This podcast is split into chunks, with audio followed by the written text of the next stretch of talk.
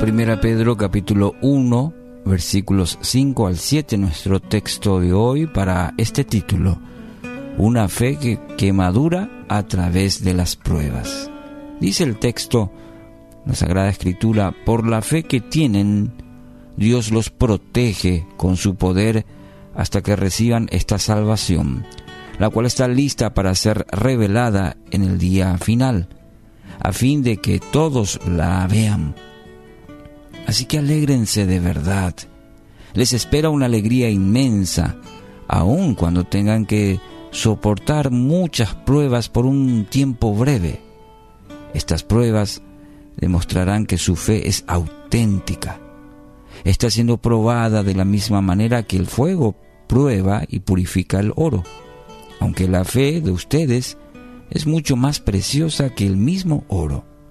Entonces su fe, al permanecer firme en tantas pruebas, les traerá mucha alabanza, gloria y honra en el día que Jesucristo sea revelado a todo el mundo. ¿Cómo actúa la fe en medio de las pruebas?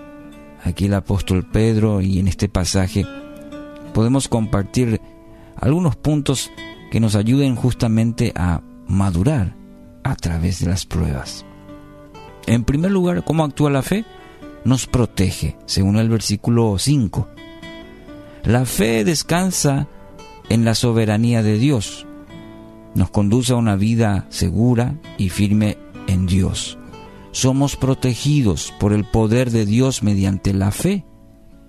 El que tiene fe no duda, confía en que Dios está ahí, protegiendo, velando, cuidando. Está al lado como centinela, que es la figura que usa el texto original. Centinela montando guardia sobre los suyos. La palabra protección, o que aparece en el versículo 5, tiene esa connotación, como centinela, alguien que monta guardia sobre los suyos.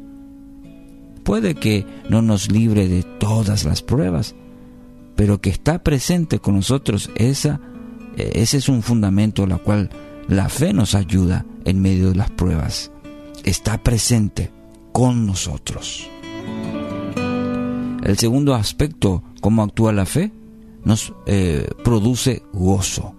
Según el versículo 6, este gozo proviene de una relación íntima y profunda con Dios. ¿Cómo puede la persecución, por ejemplo, traer gozo? Aun cuando se corre el riesgo de perder la vida, se puede tener gran alegría, que es el contexto de este pasaje. ¿Qué clase de alegría es esta?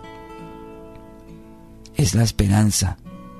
Y es una esperanza de la salvación, la redención, la herencia eterna que tenemos en Cristo. Eso produce, dice el apóstol Pedro, un gozo indescriptible.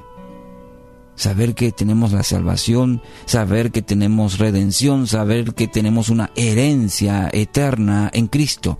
Y eso debe ser motivo para alegrarse, incluso en medio de diversas pruebas. En tercer aspecto, ¿cómo actúa la fe? revela su autenticidad, según el versículo 7.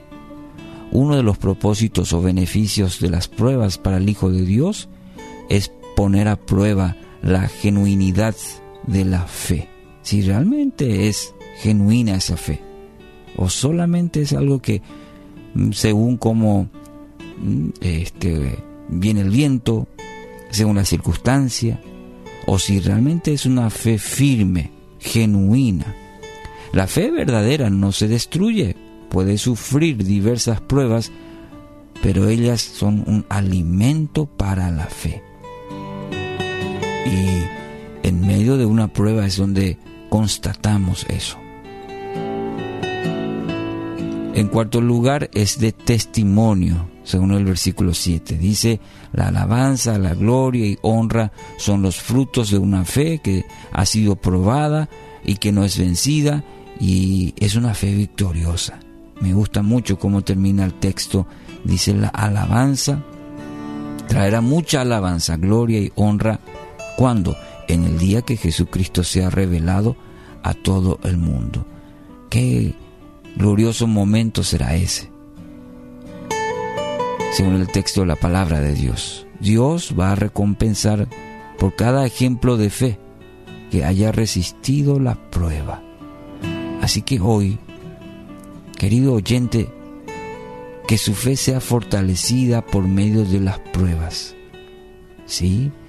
Dígale al Señor esta mañana, quiero que mi fe se fortalezca esta mañana en medio de esta prueba. Ayúdame, Señor, ayúdame, Espíritu Santo, no en mis fuerzas, sino a través de tu Santo Espíritu.